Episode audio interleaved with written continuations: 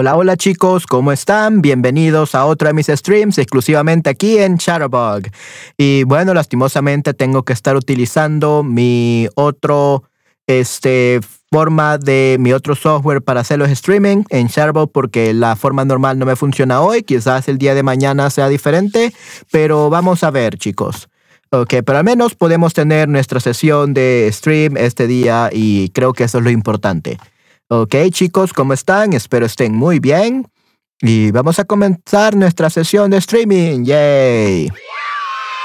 Definitivamente. Así que sí, chicos, vamos a entonces eh, comenzar. Hoy vamos a leer cuentos de Hans Christian Andersen. ¿Ok? Vamos a seguir leyendo los cuentos de esto.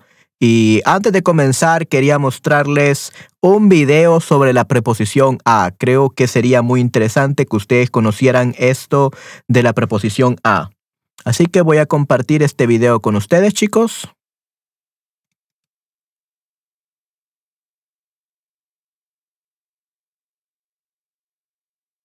Y vamos a verlo.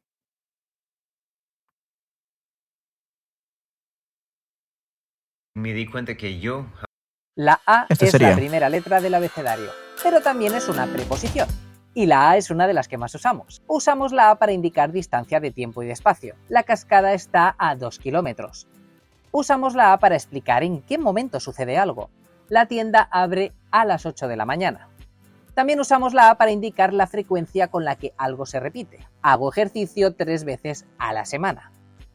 Usamos la A con el verbo ir y otro verbo en infinitivo para hablar del futuro. Voy a estudiar danés el año que viene. Otro uso de la A es para hablar de la forma en la que hacemos algo. La ladrona salió a escondidas. Usamos la A para hablar del precio de las cosas. El kilo de pan está a 2 euros. También usamos la preposición a para indicar una dirección o lugar de destino. Voy a casa de mi tía. Por último, la A introduce complementos indirectos. Le compré un regalo a mi novia. La A es la primera letra Ok, y ese era el video que querían que viéramos, ok, para antes de comenzar. Y sí me parece súper excelente que la A tenga muchos usos, definitivamente. Así que sí, chicos, eh, ese sería el aprendizaje de gramática de este día. Eh, sí, una, un short bastante corto sobre el uso de la A. Espero que les haya gustado. Y en esta ocasión vamos a seguir leyendo, en este caso, eh, cuentos de Andersen. Ok, vamos a ver. Creo que era la página 60.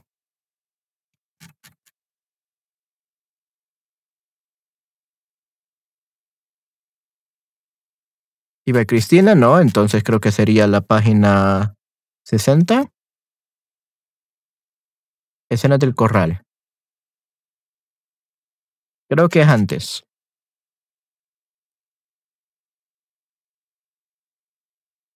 El pino, correcto, muy bien. Entonces sí estamos en lo correcto. Ok chicos, entonces vamos a pasarnos al otro micrófono, el micrófono de narración, porque este es el micrófono que a todos les encanta para las narraciones. Así que sí chicos, vamos a pasar a cambiar de micrófono. Denme un segundo.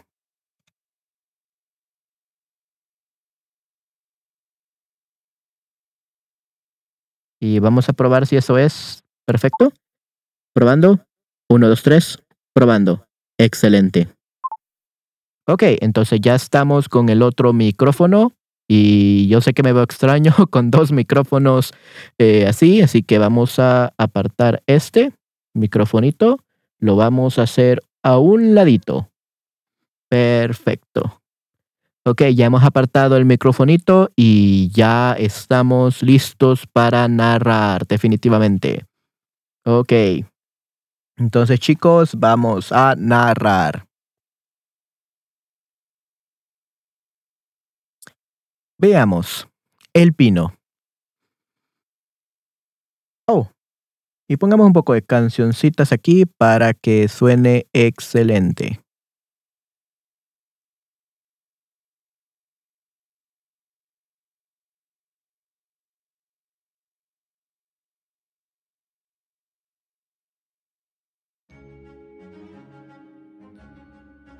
¿Por qué no? Empecemos.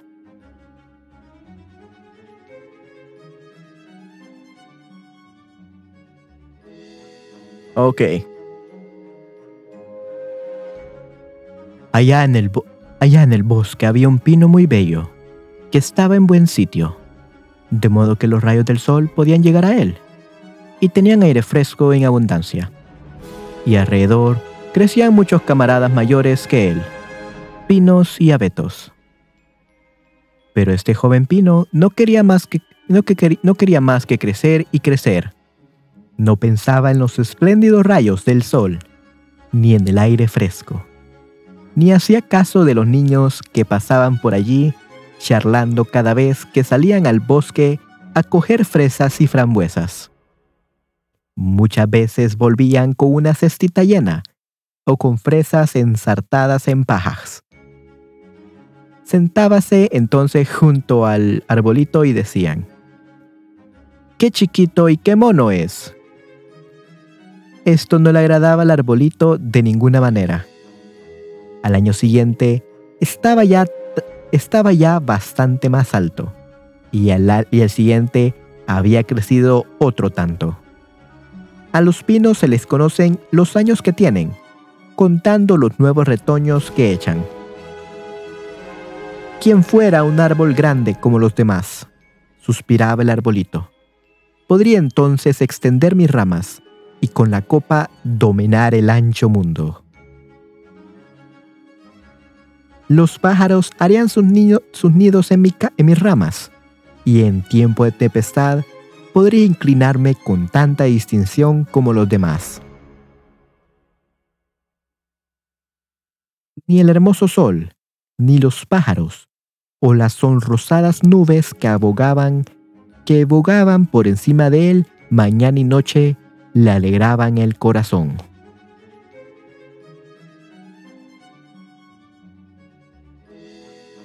En invierno, cuando todo estaba cubierto con la blanca nieve, pasaba alguna vez una liebre y saltaba derecha por encima del arbolito.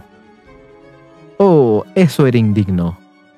Pero pasaron dos inviernos y al, tercer, y al tercero el árbol estaba ya tan alto que la liebre tenía que dar la vuelta para pasar. Ah, crecer, crecer, ser alto y viejo. No hay nada más hermoso en el mundo, pensaba el árbol.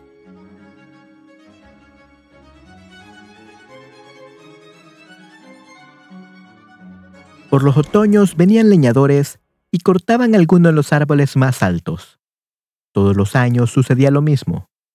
Y ahora el joven pino había crecido y estaba bastante alto. Temblaba de miedo y de espanto, porque caían sus compañeros a tierra con un ruido tremendo. Les cortaban las ramas y quedaban completamente desnudos, largos y estrechos, casi desconocidos. Luego los colocaban en carros y los caballos se los llevaban lejos del bosque.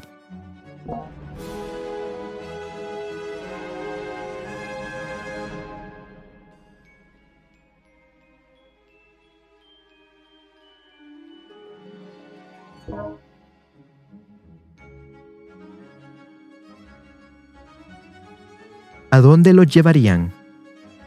¿Qué sería de ellos? Cuando en la primavera llegaron la golondrina y la cigüeña, el árbol les preguntó, ¿No sabéis dónde los llevaron? ¿No los habéis encontrado en el camino? La golondrina no sabía nada, pero la cigüeña tomó un aire pensativo y meneando la cabeza dijo, Sí, estoy casi segura. A mi regreso de Egipto, he encontrado muchos barcos nuevos, cuyos palos mayores eran magníficos. Casi me atrevo a sostener que eran ellos, porque exhalaban el olor de los pinos. ¡Qué altos están! Todo lo dominan, todo. Oh, ¿quién tuviera edad para pasar el ancho mar? ¿Cómo es el mar y a qué se parece? Es difícil, algo difícil es explicarlo, dijo la cigüeña y se marchó. ¡Qué guau! Muy, muy, muy interesa- interesante, ¿no, chicos? Definitivamente. ¿Qué es lo que habrá pasado? No, no lo sabemos eh, todavía, pero lo vamos a averiguar. Vamos a averiguar qué pasó con esos árboles realmente. Y si es cierto que la cigüeña no mentía.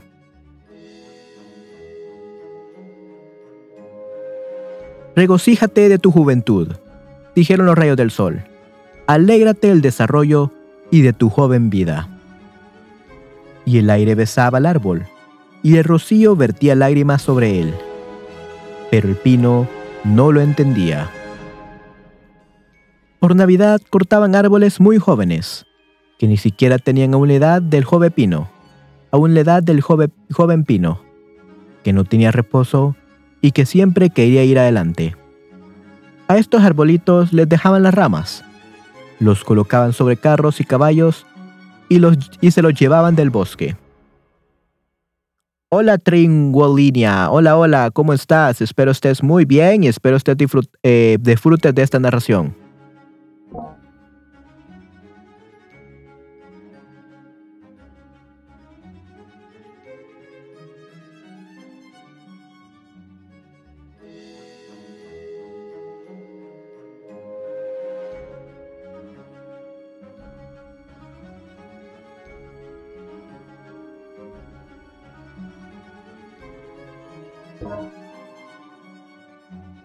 ¿A dónde los llevarán? preguntó el pino. No son mayores que yo. Hasta había uno que era más pequeño. ¿Por qué les dejarían las ramas? ¿A dónde van? Nosotros sabemos, nosotros sabemos, chirriaban los gorriones. Abajo en la ciudad hemos mirado por las ventanas. Nosotros, nosotros sabemos a dónde van. Ah, alcanzan la mayor gloria que se puede imaginar. Hemos mirado por las ventanas y visto que los plantan en medio de la habitación y los adornan con los más preciosos objetos, manzanas doradas, bollos, juguetes y centenares de luces. ¿Y después? preguntó el pino temblando en todas sus ramas. ¿Y después? ¿Qué sucede después? Ah, nosotros no hemos visto más. Era incomparable. ¿Será mi suerte también llegar a tanta gloria? Pensaba con regocijo el arbolito. Es mejor aún que pasar el mar. Ojalá fuera Navidad. Ahora estoy alto y crecido como los que se llevaron la última vez. ¿Quién estuviera ya en el carro en la hermosa habitación? Y después, sí, después vendrá algo mejor, aún más hermoso. Si no, ¿por qué me adornarían tanto? Después vendrá algo más grande todavía, más espléndido. ¿Por qué? Oh, yo sufro. La impaciencia me devora. No sé lo que me pasa. Okay, let me actually fix this. Let's actually put myself over here.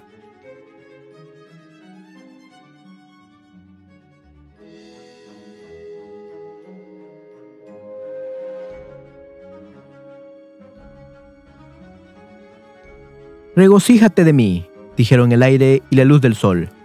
Alégrate tu juventud aquí en el campo. Pero el arbolito no se alegraba.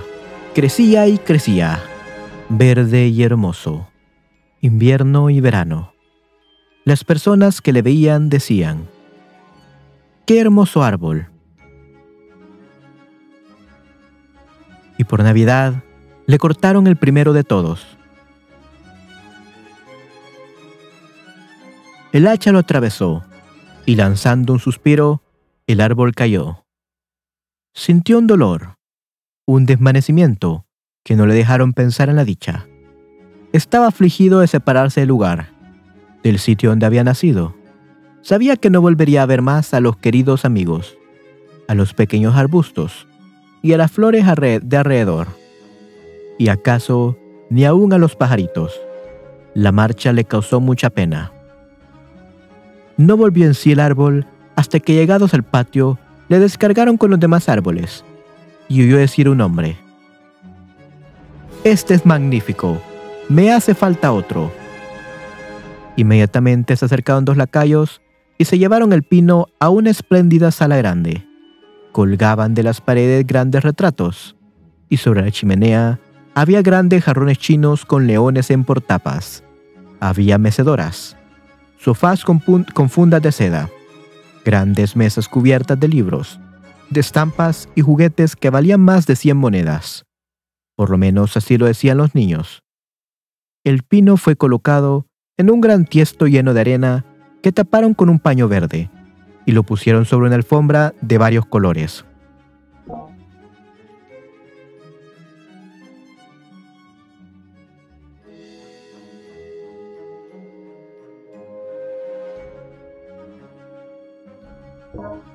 Ah, cómo temblaba el árbol. ¿Qué le pasaría ahora? Los criados y la señorita vinieron y le adornaron. Colgaban en sus ramas pequeñas, colgaban en sus ramas pequeñas redes cortadas de papel de colores y cada red estaba llena de bombones. Manzanas y nueces doradas y unas cien luces blancas, azules y encarnadas. Fueron sujetas en las ramas. Muñecas que parecían seres humanos. El árbol no había visto nunca otras como estas. Estaban suspendidas de las ramas, y arriba del todo, en la copa, brillaba una estrella de oro. Era magnífico, incomparable. Esta noche, decían todos, esta noche cómo brillará. Ah, pensaba el árbol, ¿cuándo llegará la noche? ¿Cuándo encenderán las luces? ¿Y qué sucederá luego? ¿Vendrán acaso los árboles del bosque a verme? ¿Volarán los gorriones contra los cristales? ¿Echaré raíces y creceré aquí invierno y verano, tan hermoso y adornado? Qué bien enterado estaba. Pero de pura impaciencia tenía dolor de corteza, y eso para el árbol significa lo que para nosotros dolor de cabeza. Por fin encendieron las luces. ¡Qué resplandor! ¡Qué magnificencia! ¡Qué magnificencia! El árbol temblaba en todas las ramas, de modo que unas cuantas pinochas prendieron fuego en una de las luces. ¿Cómo quemaba? ¡Gran Dios! exclamaban las señoritas. ¡Gran Dios! exclamaban las señoritas, y lo apagaron inmediatamente.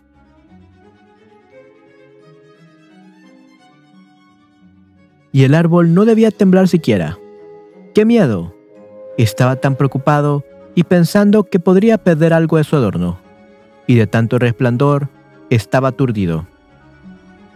Abrióse de repente la puerta, y un gran número de niños se precipitaron a la habitación, como si hubiesen querido echar abajo el árbol. Las personas mayores venían, venían detrás. Los niños quedaron mudos, pero solo un momento. Luego gritaron de alegría bailaron alrededor del árbol y fueron quitando de él un regalo tras otro. ¿Qué pensarán hacer? decía el árbol entre sí. ¿Qué pasará? Las luces se consumían hasta las ramas y enseguida las apagaban, y a los niños se les dio permiso de saquear el árbol. Oh, cómo se echaron encima de manera que crujían todas las ramas.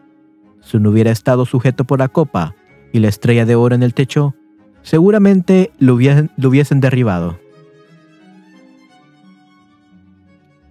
Los niños saltaban de un lado a otro con sus preciosos juguetes. Nadie hacía caso del, caso del árbol, excepto la vieja niñera que miraba con atención. Por entre las ramas, pero solo para ver si por casualidad habían olvidado un higo o una manzana. ¡Un cuento! ¡Un cuento! gritaron los niños empujando un hombre pequeño y gordo en dirección donde estaba el árbol, y el hombre, sentándose debajo, de este modo decía, Estamos como en el campo, y el árbol, si quiere poner atención a lo que voy a contar, podrá recibir una lección. Pero no voy a contar más que un, cuen- un solo cuento. Pero no voy a contar más que un solo cuento. ¿Queréis oír el de Ibede Abede o el de Cumple Dumbe? Que a pesar de rodar la escalera, subió al trono y alcanzó la mano de la princesa.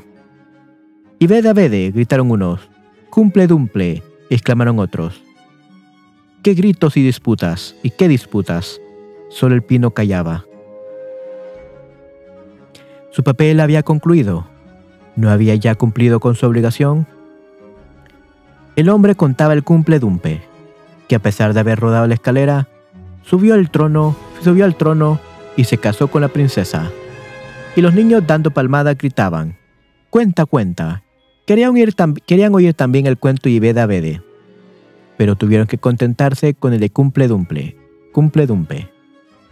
El pino estaba inmóvil y pensativo. Los pajaritos, allá en el bosque, no habían contado nunca semejantes cuentos. Clumpe Dumpe, Clumpe Dumpe rodó la escalera y sin embargo se casó con la princesa. Sí, sí, ese es el mundo, pensaba el pino, y lo creía porque el que lo contaba era un hombre muy agradable. Sí, sí, quién sabe. ¿Acaso rodé yo también la escalera y me case luego con una princesa? Y se alegraba ya de pensar que al día siguiente le adornarían de nuevo con luces y juguetes, oro y fruta. Mañana no temblaré, pensaba, gozaré de toda mi magnificencia. Mañana oiré otra vez el cuento de Cumple Dumpe, y acaso también el Dive de Abede. Y durante toda la noche, el árbol estuvo silencioso y pensativo. El día siguiente los criados y las criadas entraron. Ahora me van a adornar de nuevo, pensaba el árbol. Pero ellos, pero ellos le sacaron arrastrando de la habitación y la escalera arriba hasta la guardilla donde lo colocaron en rincón oscuro, a donde la luz del día no llegaba. ¿Qué significa esto? pensaba el árbol. ¿Qué haré yo aquí? ¿Qué querrán que oiga? Y apoyándose contra la pared, se puso a pensar y meditar. Y lugar tenía para hacerlo, porque pasaban días y noches. Nadie venía, y cuando entró alguno, por fin, solo era para colocar unos grandes armarios. El árbol estaba tan escondido como, ya, como si ya lo hubiesen dado al olvido. Ahora debe ser invierno, pensaba el árbol. La tierra está dura y cubierta de nieve. Los hombres no me pueden plantar. Sin duda me dejan por eso aquí al abrigo hasta que llegue la primavera. Qué bien me cuidan. Qué buenos son los hombres. Con tal de que no estuviese tan oscuro aquí tan retirado. Ni siquiera una liebre se encuentra aquí. Allá en el bosque, cuánta alegría, cuánta había nieve y la liebre pasaba. Hasta cuando pasaba por encima de mí. Es verdad, que entonces no me gustaba. Qué triste y solitario estoy aquí. Pip pip, dijo de repente un ratoncito, y salió a su escondite seguido de otro. Olfateaban el pino y se escurrían por entre sus ramas. ¡Qué frío tan cruel! decían los ratoncitos. Por lo demás, este es un sitio magnífico. ¿No es verdad, viejo pino? Yo no soy viejo todavía, replicó el pino. Los hay mucho más viejos que yo. ¿De dónde vienes? preguntaron los ratones. ¿Y qué sabes? Eran muy curiosos. Cuéntanos de los sitios más hermosos del mundo. ¿Los has visto tú? ¿Has estado en la despensa donde hay quesos, jamones, donde se baila sobre velas de cebo y donde se entra flaco y se sale gordo? Verdad es que no conozco ese sitio, dijo el árbol, pero conozco el bosque, donde da el sol y cantan los pájaros. Después les contó todos los acaecimientos de su juventud, y los ratoncitos que nunca había, que no habían oído nunca semejantes cosas, escuchaban con atención y decían, ¿Cuántas cosas has visto? ¡Qué feliz has sido! Yo, replicó el pino, y solo entonces empezó a reflexionar sobre su propia historia. Sí, después de todo, eran tiempos felices. Pero luego contó lo sucedido en la Nochebuena, cuando le adornaron con bombones y luces. Oh, decían los ratoncitos, qué feliz has sido, viejo pino. Si, si yo no soy viejo, respondió el pino, hasta este invierno no había salido del bosque. Estoy en la flor de mi edad, solo que he crecido mucho. Qué bien cuenta las cosas, decían los ratoncitos. Y a la noche siguiente volvieron con cuatro ratoncitos más, para que oyesen también cómo hablaba el árbol. Y cuanto más contaba, más se presentaba toda su memoria y pensaba. Verdaderamente eran tiempos felices. Pero aún puedo volver, sí, pueden volver. Cumple Dumple rodó por la escalera y sin embargo se casó con la princesa. Quizá yo también podré casarme con una princesa. Y al mismo tiempo, se acordó de una pequeña bétula que crecía allá en el bosque y que le pareció una verdadera princesa hermosa. ¿Quién es Cumpledumpe? preguntaron los ratoncillos. Entonces el pino les contó todo el cuento que recordaba, palabra por palabra, y los ratoncitos, de alegría, deseaban saltar hasta la copa del árbol.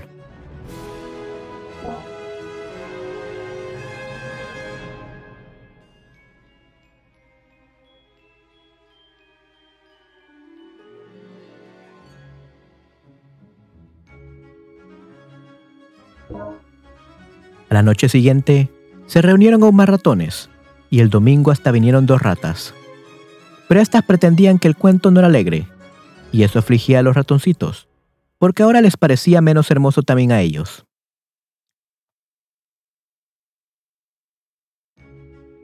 ¿No sabe usted contar más que ese cuento? preguntaban las ratas.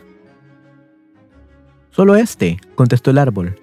Le oí la noche más feliz de mi vida, solo que entonces no pensaba en lo feliz que era.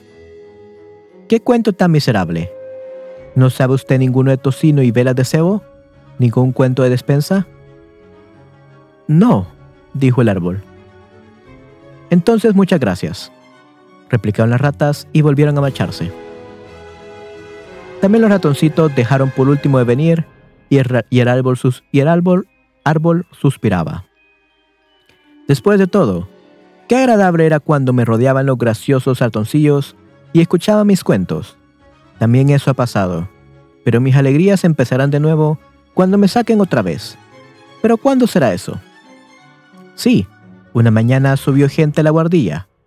Movieron los armarios de su sitio y secaron el árbol. Verdad es que le tiraron al suelo con alguna rudeza, pero inmediatamente le agarró un criado y le arrastró escalera abajo donde brillaba la luz del día. Empezará otra vez la vida, pensaba el árbol. Sentí el aire fresco, el primer rayo del sol, y él aquí, en el patio. Todo fue en tan corto momento, que el árbol no tuvo tiempo ni para minarse. Había tantas cosas que mirar a su alrededor. Inmediato al patio, había un jardín lleno de hermosas flores. Rosas frescas y recién salidas colocaban por encima de la empalizada despidiendo dulce perfume. Los tilos florecían y las golondrinas cruzaban el aire gorjeando. Kiwi, Kiwi, ha llegado mi marido pero con eso no entendían al pino. Quiero vivir, decía éste extendiendo sus ramas. Pero ay, estaban secas y amarillas y yacían en un rincón entre cizañas y ortigas. La estrella de papel dorado estaba aún en su corona y brillaba la luz del sol. En el patio jugaban algunos niños que la noche buena habían bailado alrededor del árbol y habían estado tan contentos. El más pequeño fue y arrancó la estrella de oro. Mira lo que hay todavía sobre el, peo, sobre el feo pino viejo, exclamó, y pisó las ramas que crujían bajo sus pies. Y el árbol contempló las magníficas flores del jardín. Contemplóse luego a sí mismo, y deseaba haberse quedado en el oscuro rincón, allá en la guardilla. Recordó su juventud en el bosque, la noche buena y los ratoncillos que tan contentos habían escuchado el cuento de un clumpe dumpe. Pasado, pasado, suspiraba el pobre árbol. ¿Por qué, no, ¿Por qué no gozaría cuando aún podía? Pasado, todo ha pasado. El criado vino y cortó el árbol en mil pedazos. Había allí un montón de leña. Vivas llamas se elevaron debajo de la gran caldera. Suspiró, y cada suspiro soñaba como un pequeño tiro porque lo acudieron los niños y sentándose alrededor de la hoguera la miraban gritando, ¡Pif paf!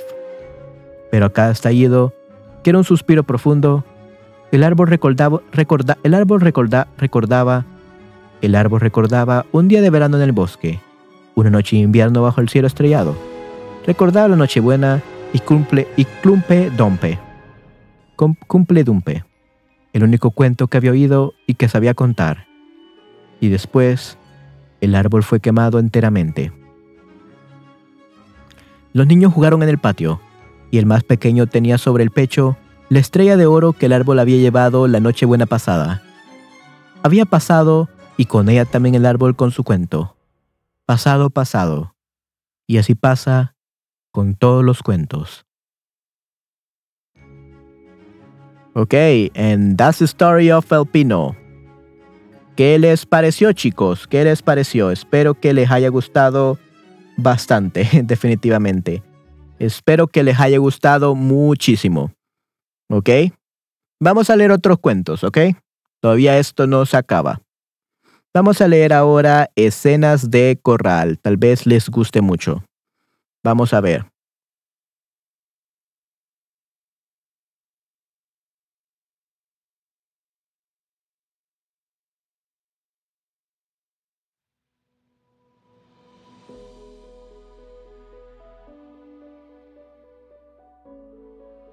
Eh, vamos a, a leer esto, escenas de corral.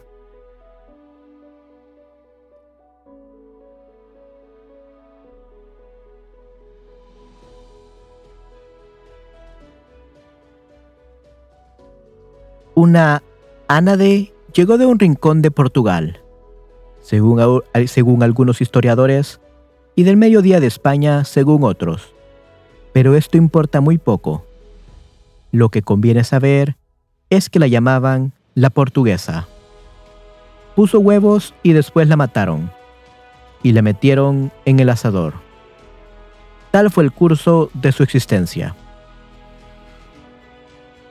Los patos machos y hembras que de estos huevos salieron, y más tarde sus hijuelos, fueron llamados también portugueses. Esto constituía su nobleza al cabo de algunos años, no quedó de toda la raza más que una anade. Habitaba un corral en el que moraban también gallinas y un gallo que se paseaba con jactancia. ¿Qué es una anade?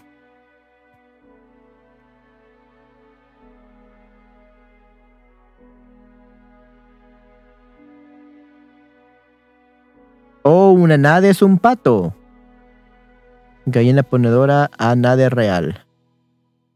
Ok, una nade es un pato. Hmm. Interesante. Este es una nade, un pato anda anade. Wow. Ok. Me atolondra con sus agudos gritos, se dijo un día a la nade pero me agrada por sus hermosas plumas. Aunque no sea de la familia de los patos, no puedo menos de confesar que es muy buen mozo. Debería, empero, moderar la robustez de su voz. Es un arte que solo la buena educación enseña. Aquí tan solo los pájaros canorosos la poseen.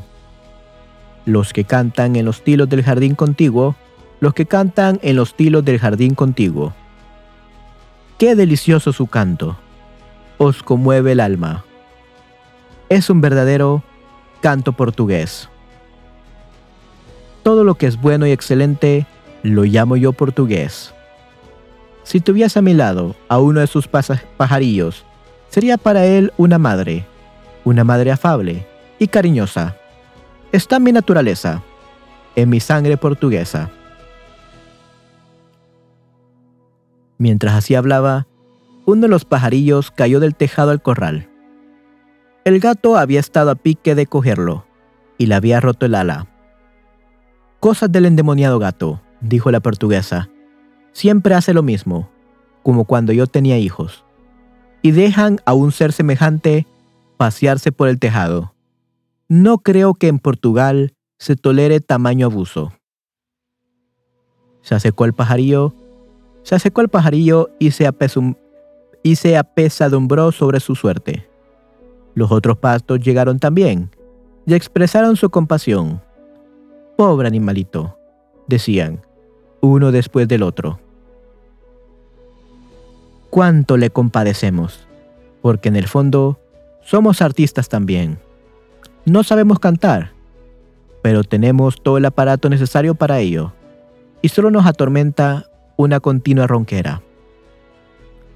Frases bellas son esas, dijo la portuguesa.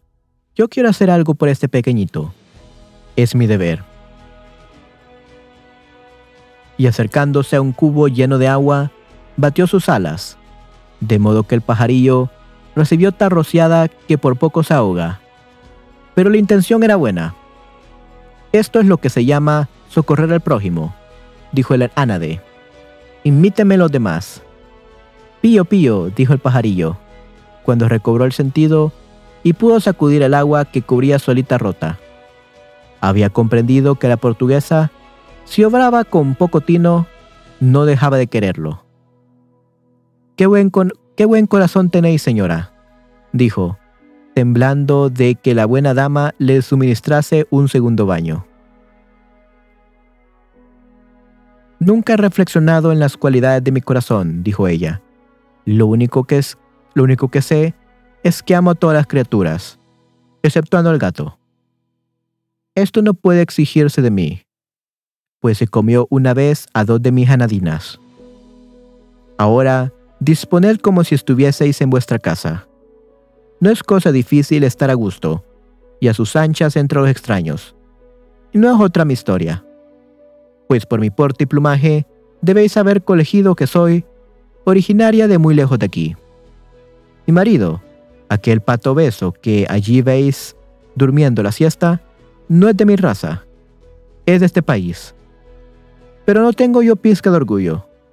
Si necesitáis algo, dirigidos a mí. Si alguien hay aquí capaz de comprenderos, tal vez soy yo. Las otras ánades se empujaban con las alas. Oyendo este magnífico discurso, cuando terminó, lanzaron fuertes rap rap que podían tomarse por una aprobación, aunque cosa muy distinta fuesen. Formaron un corro alrededor del pajarillo. Esta portuguesa, se decían, sabe menearla sin hueso mejor que, que nosotras. No puede negarse. Pero, si no hablamos tan bien, no por eso dejamos de apiadarnos de vos, pajarito. Si nada podemos hacer por vos, a lo menos no os ensordecemos. ¿Qué voz más deliciosa poseéis? prosiguió el decano de la corporación. Debe ser una dulce satisfacción la de poder procurar como vos tanta alegría, placer tanto. Pero no me es posible apreciar cómo inteligente vuestro lindo cantar, y prefiero no haceros un cumplido estúpido. No la, no la atormentéis tanto, dijo la portuguesa. Tiene necesidad de descanso y de cuidados. Amiguito, ¿queréis que os dé otro baño? No tal, no tal, exclamó el pájaro. Dejad que me seque y me caliente. Es singular, replicó la portuguesa. A mí solo me cura una cosa, es el agua fría. Tal vez os hará provecho la distracción. Vuestra vecina las gallinas van a venir a visitarnos. Entre ellas hay dos pequeñitas, chinas, que tienen unas plumas en las patas como si llevasen pantalones. Tienen mucha gracia y elegancia. Han venido de muy lejos y son, como yo, personas distinguidas. Las gallinas llegaron, en efecto, con su gallo. Estaba aquel día este, de buen humor y muy cortés. Es decir, que no estaba del todo insoportable.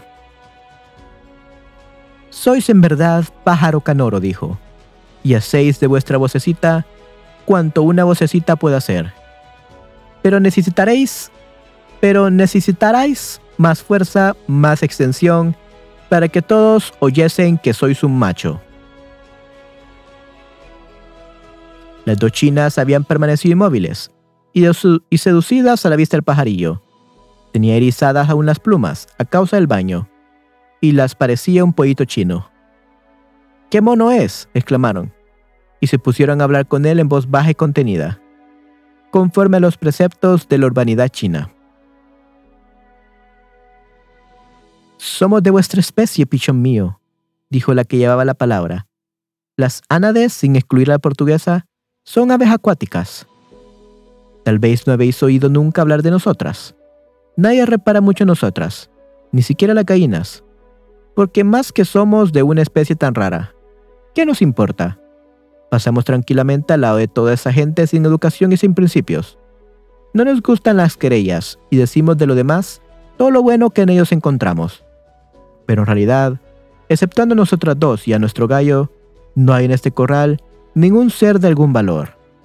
Mirad, ¿veis allá abajo aquel palo de plumas negras? No os fiéis de él. Es un traidor. Ese de plumas verdes y amarillas es lo más disputador del mundo.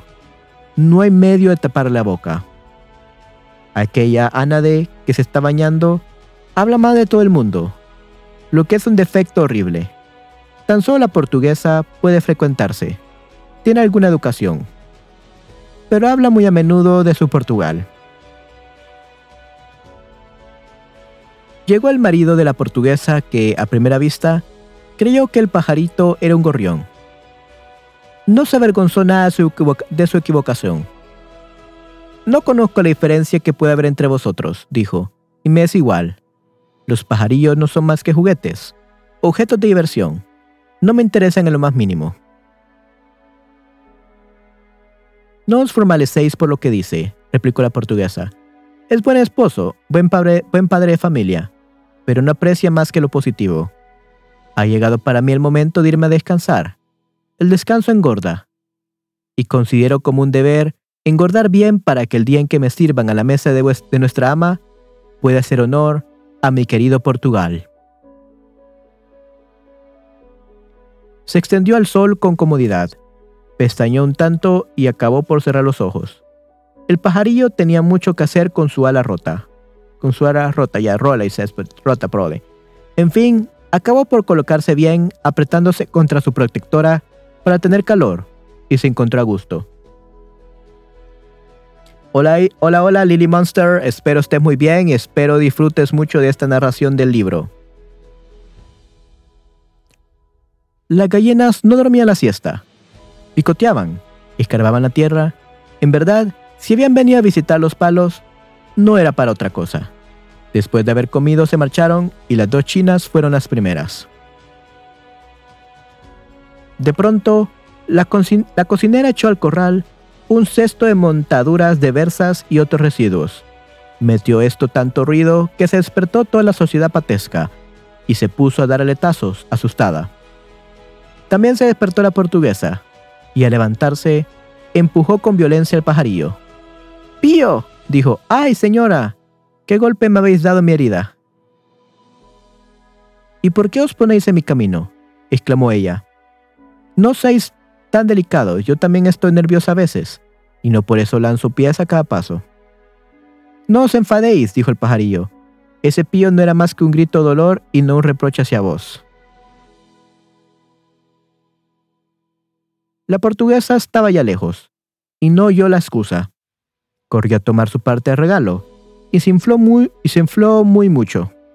Luego volvió a tenderse al sol, el pájaro se acercó y quiso agradarla cantando una de sus, de sus más bonitas canciones. Tileli, es la mi alma para ti, pi pi pi pi pi pi pi Después de comer duermo, interrumpió la portuguesa. Debéis observar las costumbres de la casa. Dejadme echar un sueño. El pajarillo quedó atolondrado con esta observación. Deseaba tanto dar gusto. Cuando la señora Anade se despertó, lo talló a su lado.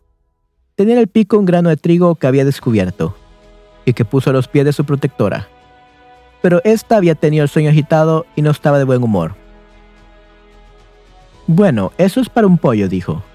Además, en regla general, no quiero que estéis siempre metido entre mis patas. ¿Por qué me reñís? preguntó el pajarillo. ¿Qué os he hecho? Hecho, replicó la portuguesa.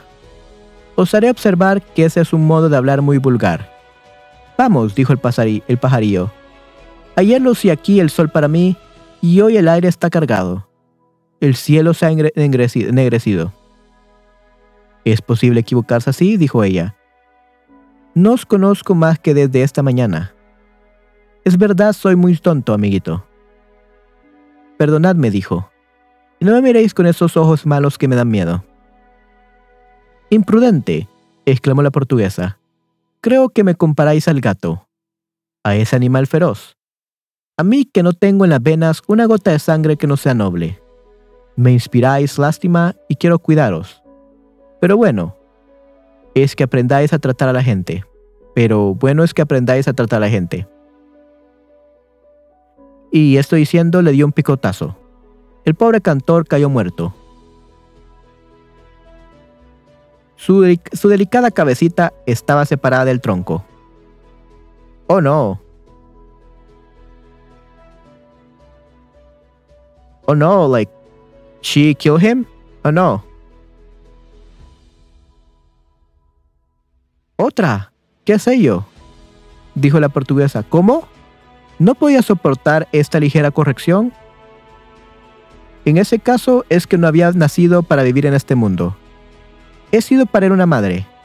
Tengo el convencimiento, pues poseo un buen corazón. En este momento, el gallo lanzó un formidable kikiriki. Me hacéis morir con vuestro cacareo, dijo la portuguesa. Vos sois la causa de todo. Él no tiene cabeza y yo estoy a pique de perder la mía.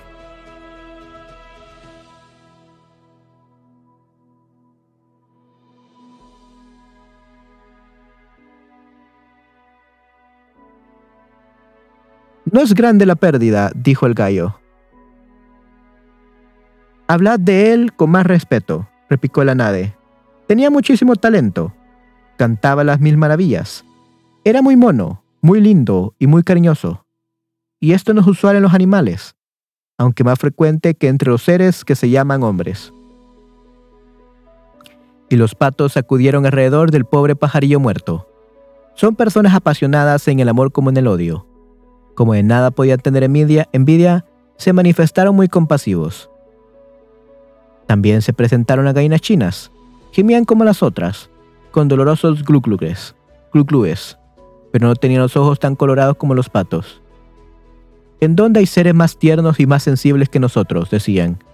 Oh, en mi país hay todavía más corazón, exclamó la portuguesa. Dejemos este asunto, replicó su marido, el pato obeso. Busquemos de qué cenar.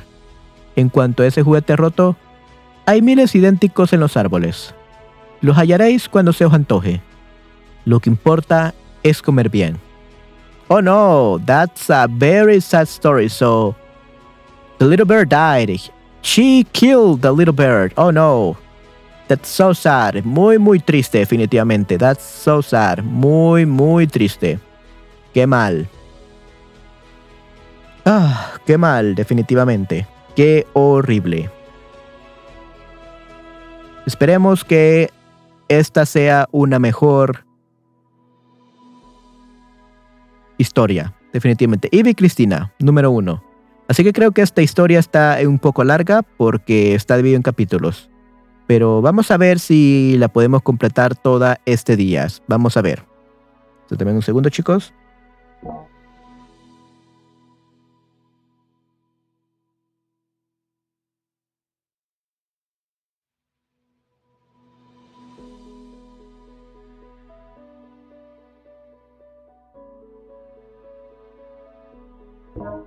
Ok. Eve y Cristina.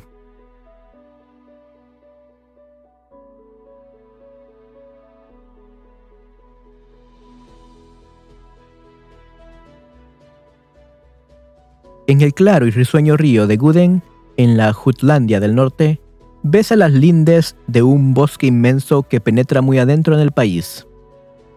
Álzase el terreno en albardilla, formando como un antemural a través del bosque, a cuyo oeste se levanta una choza de aldeanos rodeada de tierras labrantias, aunque livianas, pues la cabeza abunda entre la avena y la cebada que allí crecen con dificultad. Hace cierto número de años, las buenas gentes que habitaban la cabaña poseían tres ovejas, un cerdo y dos bueyes. Cultivaban su campo y tenían de qué vivir. Si se llama vivir el contentarse de lo absolutamente necesario. Jeppe Hans, que así se llamaba el aldeano, se ocupaba durante el verano en las faenas de la labranza, y llegado el invierno, fab- fabricaba suecos. Tenía un aprendiz que, como él, sabía hacer este calzado de madera de modo que fuese sólido al parque ligero y tuviese buen aspecto. Fabricaban también cucharas y otros enseres que se vendían bien, y poco a poco Jeppe Hans llegó a una especie, una especie de bienestar. Hmm.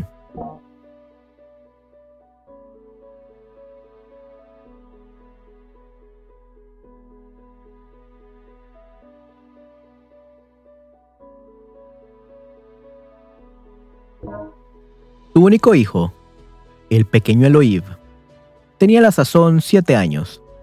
Pasaba el tiempo observando a su padre, tratando de imitarle, cortando madera y haciéndose, de vez en cuando, profundas cortaduras en los dedos.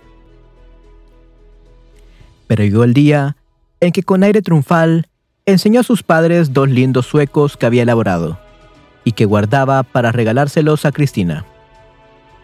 ¿Quién era esta Cristina? Era la hija del barquero, una niña tan mona y delicada como si hubiera nacido de padres nobles. Si hubiese estado bien vestida, nadie habría sospechado que procedía de una tan baja estofa.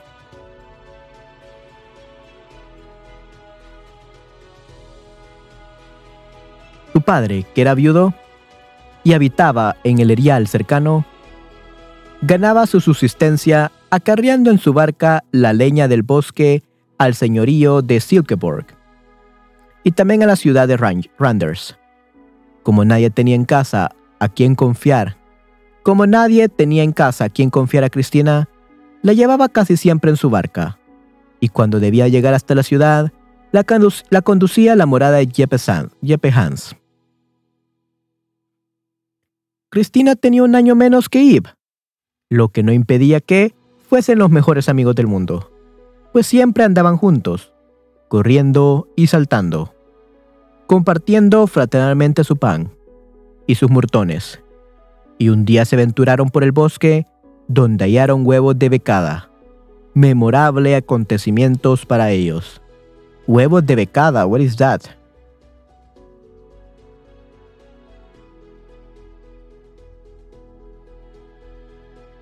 Oh, esta es una becada.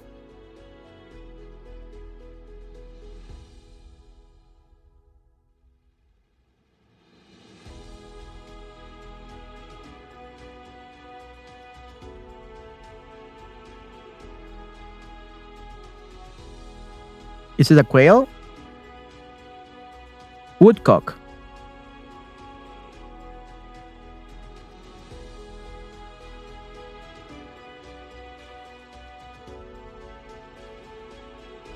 This is the becada. The huevo de becada woodcock. Interesante. Muy, muy interesante. Ok.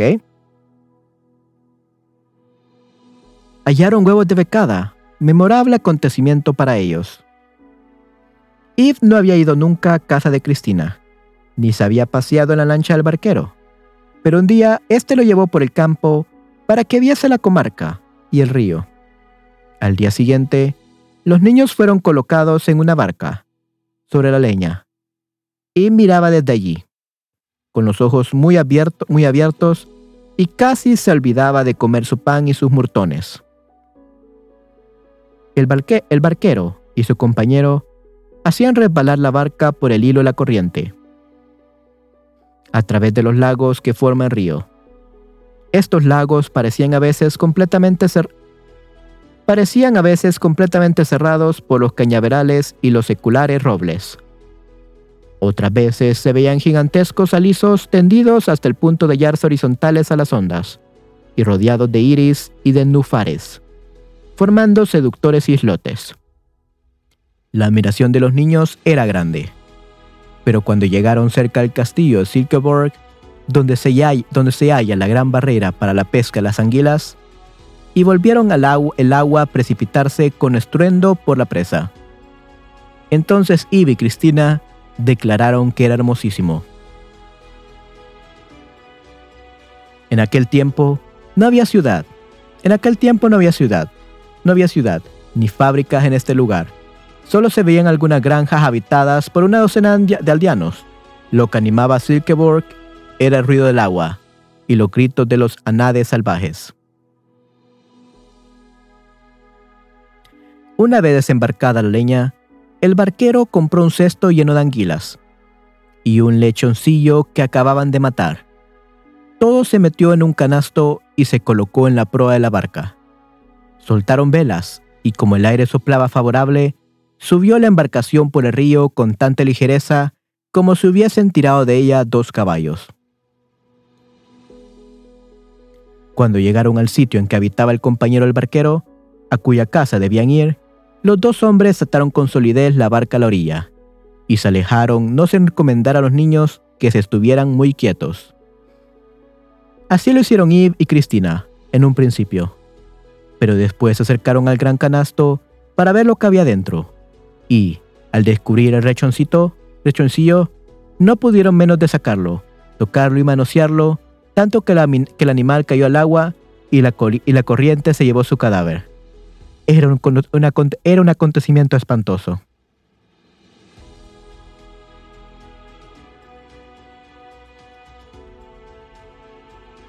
Acosado por el terror, Yves se puso de un salto en tierra y huyó. Saltó Cristina en pos de él gritándole que, gritándole que no la abandonase y este a los dos azorados niños que corren hacia el bosque y desaparecen en él. ¿Qué es un lechoncillo?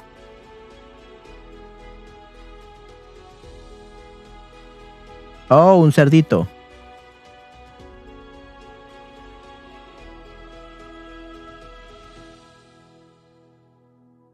En breve se encuentran entre la, maleza que les oculta el río.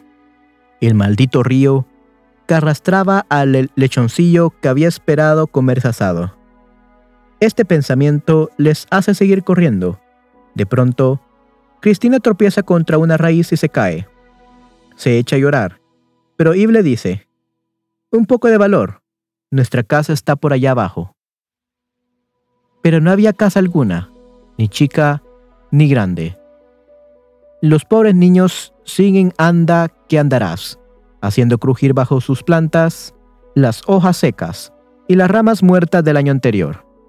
De improviso, llegan a sus oídos fuertes voces de hombre. Voces fuertes de hombre, y se paran para escuchar, pero les horroriza el graznido de un cuervo, y sus piernas recobran el movimiento. Cuadro tentador. Los murtones más hermosos que han visto en su vida le cierran el, pato, el paso. Todo lo olvida, todo lo olvidan. Lechoncillo, espantoso pánico, y se ponen a comer la deliciosa fruta, embadurnándose de encarnado y azul los labios y las mejillas. Los gritos hombrunos resuenan de nuevo a lo lejos. Nos van a castigar de lo lindo, dice Cristina. Ocultémonos en casa de papá, responde Eve. Es por este lado del bosque. Llegaron a una senda y siguieron por ella, pero no conducía a casa de Jeb Hans. Pasó la tarde, llegó la noche con sus tinieblas que daban mucho miedo a los niños. Reinaba un silencio profundo interrumpido solamente, de vez en cuando por los gritos lúgubres del búho o de otras aves nocturnas. Aunque estaban muy cansados, seguían andando, y acabaron por extraviarse en la maleza. Cristina lloraba, lo que hizo llorar también a Eve pero después de haber gimoteado algún tiempo, se tendieron entre las hojas secas y se quedaron dormidos. Alto se encontraba el sol en el horizonte cuando se despertaron ateridos. Por entre los árboles, por entre los árboles, vieron una colina pelada y acudieron a ella para calentarse los rayos del sol. Y pensaba que desde aquella altura descubriría la casa de sus padres, pero están muy lejos de, muy lejos de ella, en muy distinto sitio del bosque.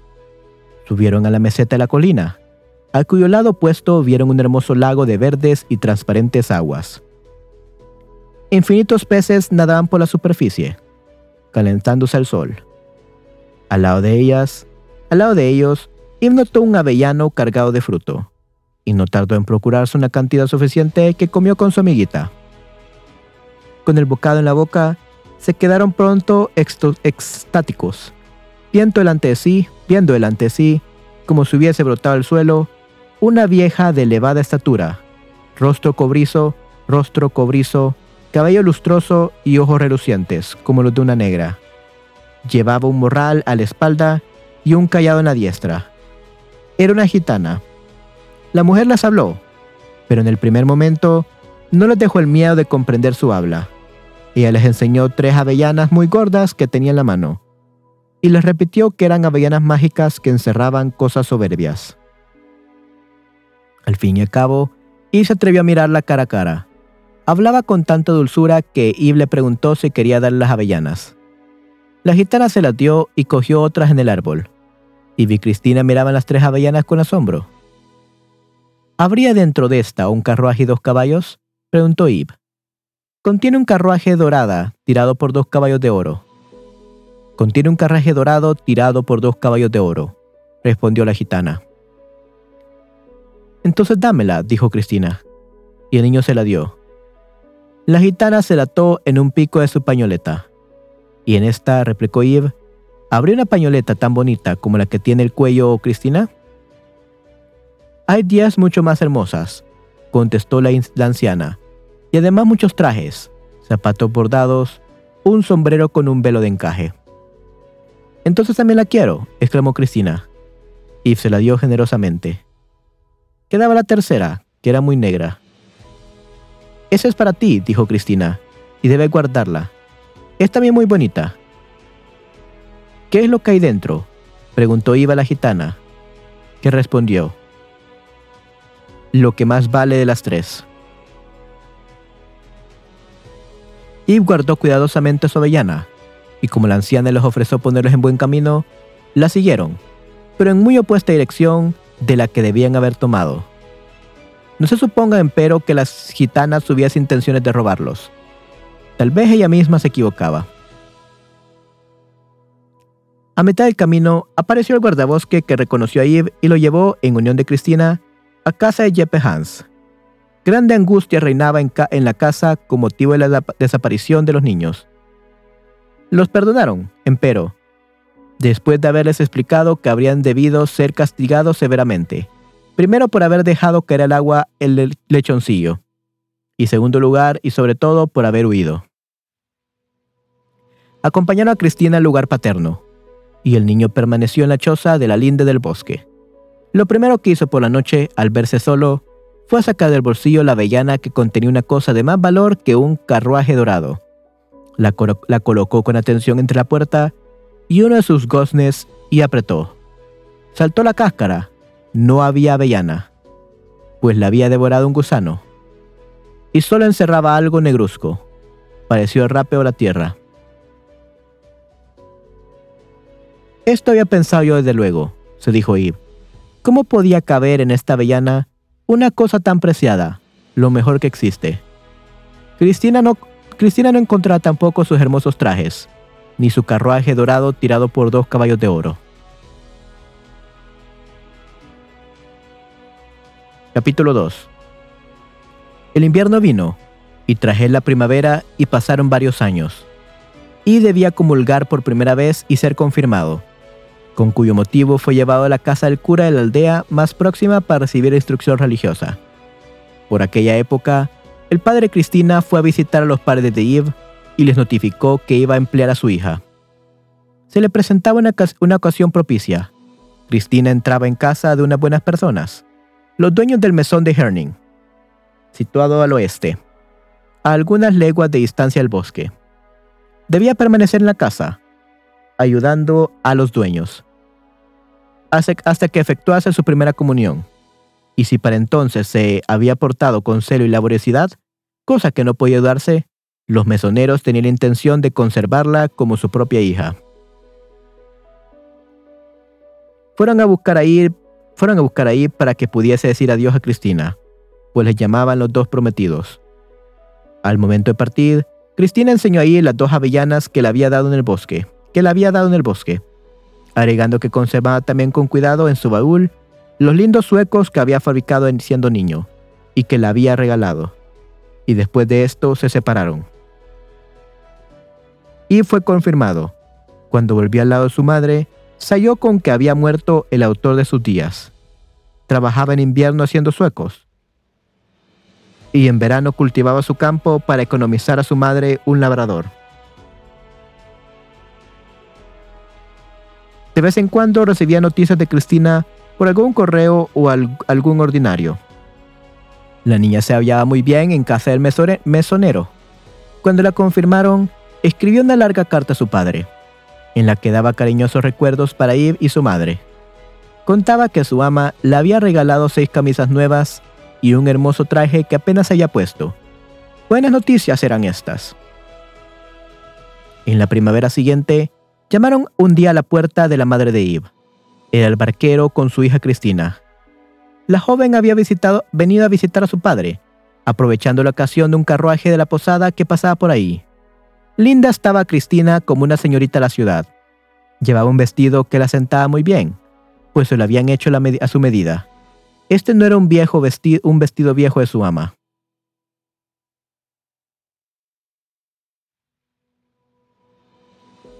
Cristina estaba muy bien ataviada e Eve llevaba su traje de todos los días. No pudo pronunciar una palabra, pero cogió una mano de la joven que aguardó entre las suyas. Se sentía muy contento, pero no, podía menear su lengua. Cristina, por el contrario, hablaba como una cotorra contándolo todo, y abrazó a Eve sin la menor cortedad. cortedad. ¿No me has reconocido el momento? le dijo Cristina cuando estuvieron solos. Te has quedado mudo como un pez. En efecto, y permanecía agitado, confuso, sin soltar la mano de la joven. Al fin recuperó la palabra. Es que te has vuelto una señorita muy elegante, mientras que yo estoy vestido como un pobre pelagatos. Pero si supieses, si supieses cuánto pensaba en ti y en nuestros años de infancia.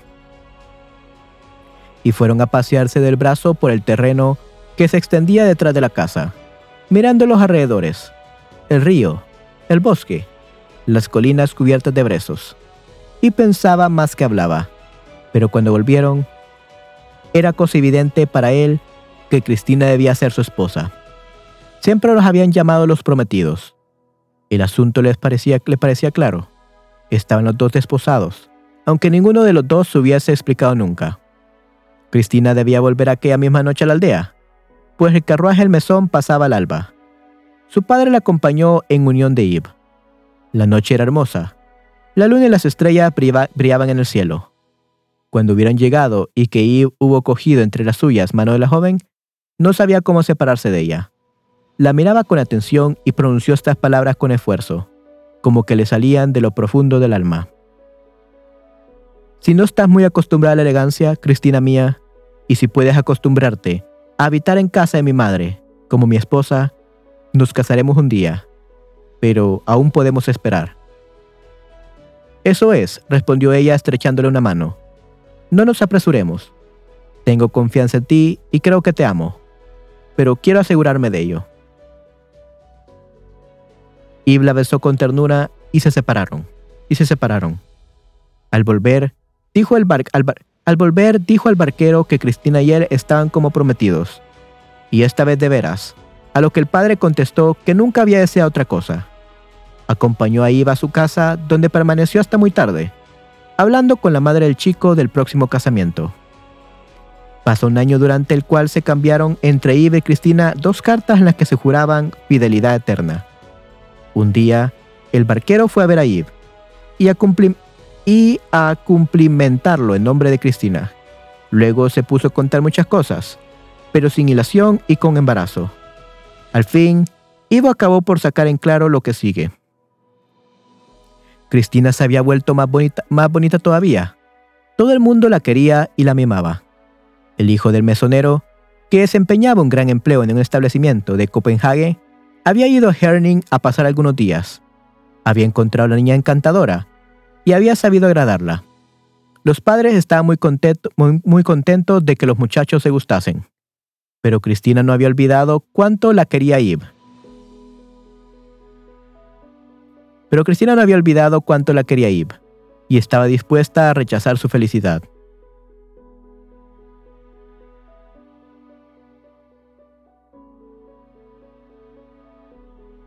Y esto diciendo, el barquero se cayó, más embarazado que al principio.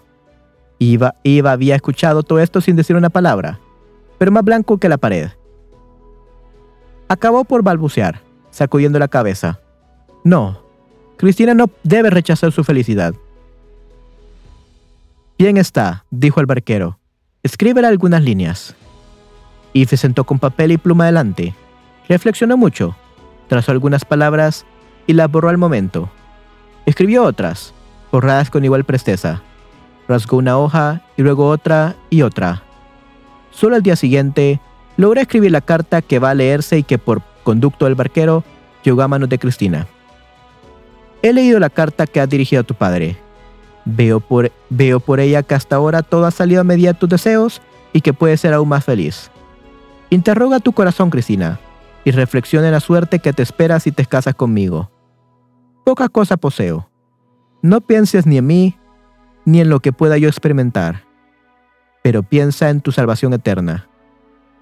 Ningún lazo o promesa te une a mí, y si en tu corazón habías pronunciado alguna en favor mío, te dispenso de ella. Vierta sobre mí la dicha sus preciados dones. El Señor sabrá procurar consuelos a mi corazón. Tu amigo más que nunca, Eve. Cristina dijo que Eve era un buen muchacho. En el mes de noviembre se efectuaron sus velaciones y partió a seguida para Copenhague en unión de su suegra, debiendo celebrarse el matrimonio en la capital. En el camino fue alcanzada por su padre, y al preguntarle a Cristina qué era de Eve, ese contestó que se hallaba muy taciturno y melancólico.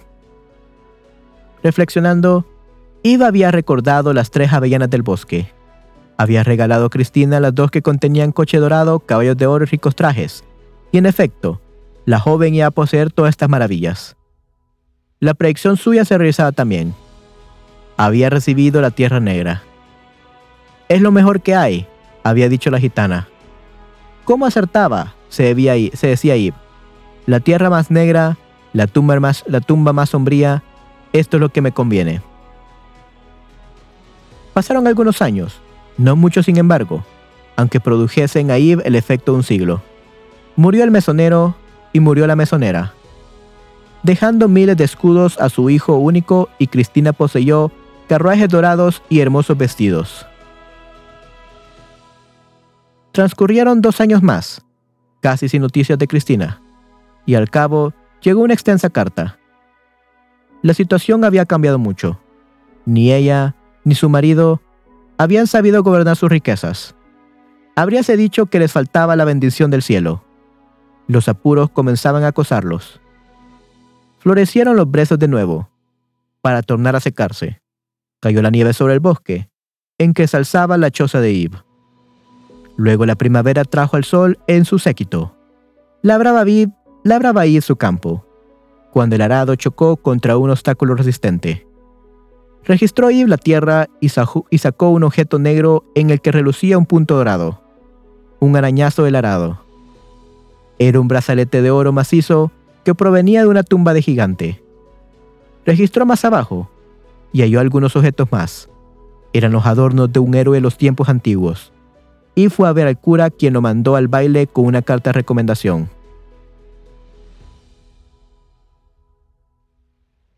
Ok, muy bien, vamos a leer esa parte otra vez. So he found something when he was laboring in his uh, field. Labraba bien su campo cuando el arado chocó contra un obstáculo resistente. Registró ahí la tierra y sacó un objeto negro, ok, like the, the seed, the dark seed, en el que relucía un punto dorado, un arañazo del arado.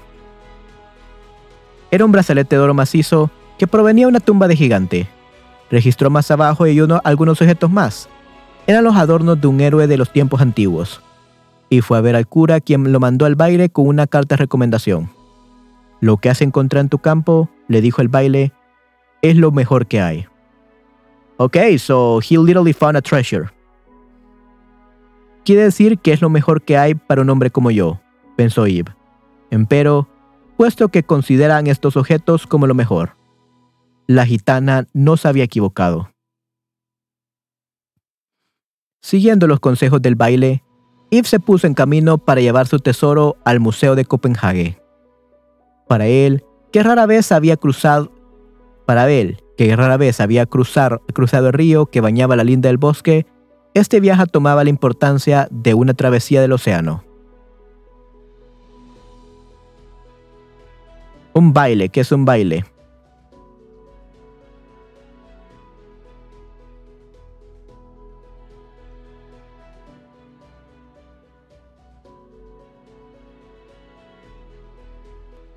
No sé qué es un baile. Profesión.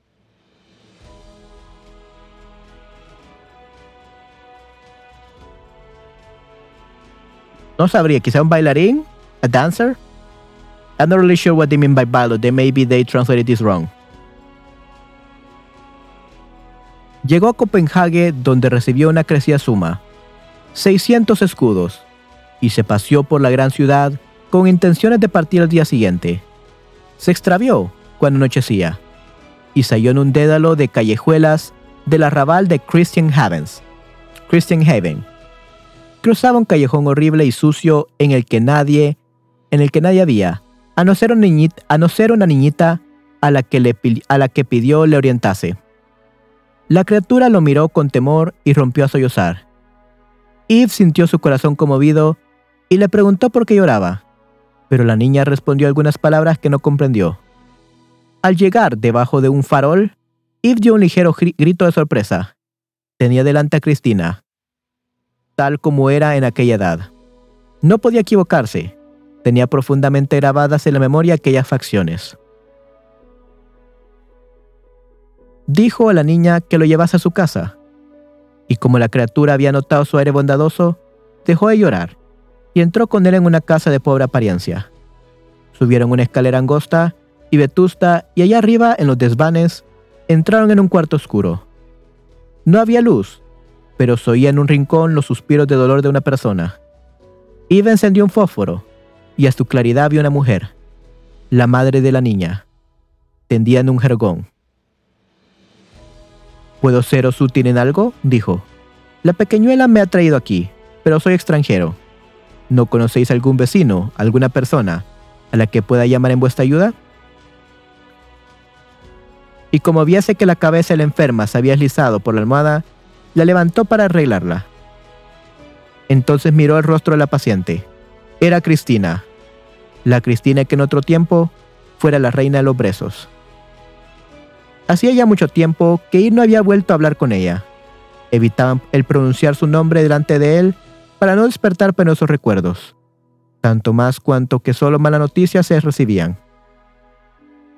Su marido había perdido la cabeza al heredar de sus padres y había creído sus riquezas inagotables. Había abandonado su, empleo y se había puesto a viajar con un boato de gran señor. Cuando le faltó el dinero, hizo deudas. Se hundió poco a poco en la ruina. Y como los amigos que le habían ayudado a derrochar sus bienes, le volvieron las espaldas diciendo que bien merecida se tenía su desgracia. Una mañana hallaron su cadáver en el canal muchos años hacia allá, muchos años hacía ya que Cristina tenía la muerte en el alma. Su primer hijo, que había nacido en plena miseria, había sucumbido, y le quedaba una hija, llamada como ella Cristina, y era la que Eva acababa de encontrar. La madre y la hija luchaban en aquel caramanchón, caramanchón, abandonadas, sufriendo el, sufriendo el frío y el hambre.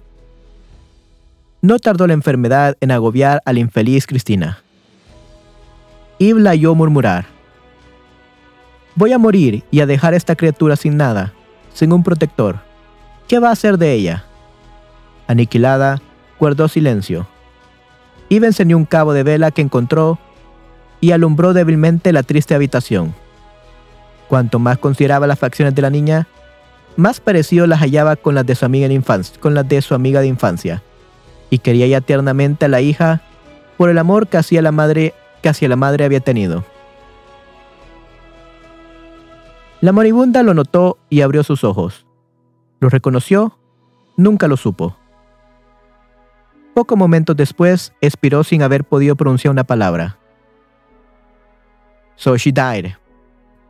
Oh no. De nuevo nos hallamos en el bosque cerca del río de Guden. Sin hojas están los brezos. Las tormentas de otoño llevan las hojas secas hasta la choza del barquero, habitada por extraños. Pero, al abrigo de una elevación del terreno, la casa de Jeppe Hans está revocada y blanca como una paloma. En el interior arde un fuego alegre. Si el sol está cubierto tras las nubes, la morada está iluminada por los lucientes ojos de una niña muy mona. Cuando mueve sus rosados y sonrientes labios, se creería escuchar el canto de los pajarillos La animación ha entrado con ella en el hogar. La niña duerme en este momento sobre las rodillas de Eve. ¿Qué padre y madre es para ella? Pues su madre descansa en el cementerio de Copenhague. La niña la recuerda apenas. Eve ha llegado a una posición desahogada. Su trabajo no ha sido estéril. Ha hecho fructificar el oro que sacó del seno de la tierra. Y ha vuelto a encontrar a Cristina. So he couldn't marry uh, his first love, his first crush.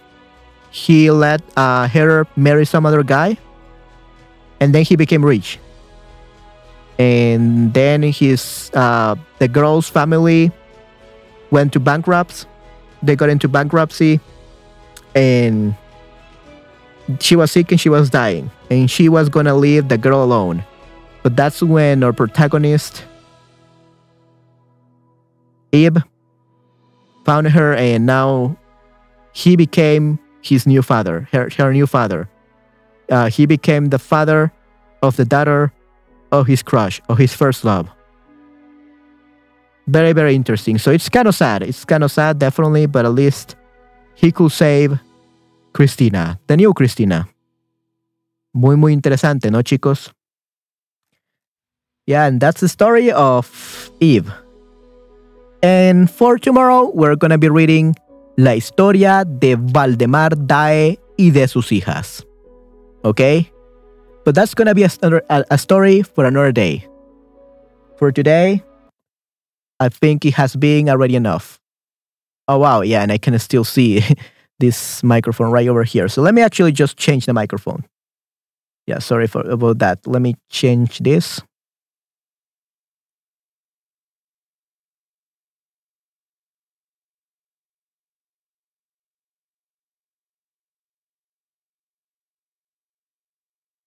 Okay, and now you are seeing me with uh, the other microphone. Okay. All right, guys. So, yeah, that was the story. That was the story of Christina and Eve. And poor Christina, she desired everything. She desired to be rich, and unfortunately, she died as as a poor girl because he, uh, her husband, spent all the money like unwisely, and yeah, he got himself killed, or probably he committed suicide or something. And now she was all alone in life. That's sad. That's really sad, everyone. Definitely. Muy, muy triste, muy, muy triste la historia de Cristina y Eve. La verdad, todas las historias de este señor, de Hans Christian Andersen, eh, todas sus historias son muy, muy tristes, lastimosamente. Pero espero que al menos a ustedes les haya entretenido. A mí me entretuvo bastante, la verdad la verdad, pero qué pena, qué pena que la chica por querer ser rica, por querer vivir sus sueños, pues sufrió una muerte atroz, perdió a su hijo, perdió a su esposo y perdió su vida. Y el otro chico, pues, trabajó duro, se volvió rico, encontró un tesoro y pues llegó a cuidar a la niña pequeñita de su ex prometida. Muy, muy interesante, ¿no, chicos? Así que sí, chicos, eso sería todo por hoy. Espero que les haya gustado mucho esta narración, que les hayas fascinado, que haya disfrutado, se hayan relajado. Y pues vamos a continuar el día de mañana, ¿no? Vamos a continuar el día de mañana con otra narración. Espero que les guste mucho. Pero por el día de hoy creo que eso sería todo. Así que chicos, los veré muy pronto, muy pronto, eh, el día de mañana. Vamos a seguir con más streams. Tenemos una maratón que hacer. Eh, este día no pude hacer muchos streams debido a que no me ha servido mucho el, el stream, de la, el, ya Charbo Streams ha estado fallando, pero esperemos que el día de mañana todo esté mucho mejor. Vamos a ver, esperemos que sí. pero por hoy es todo, chicos. Cuídense mucho espero, y espero que me estén escuchando. Creo que sí. Vamos a ver, probar.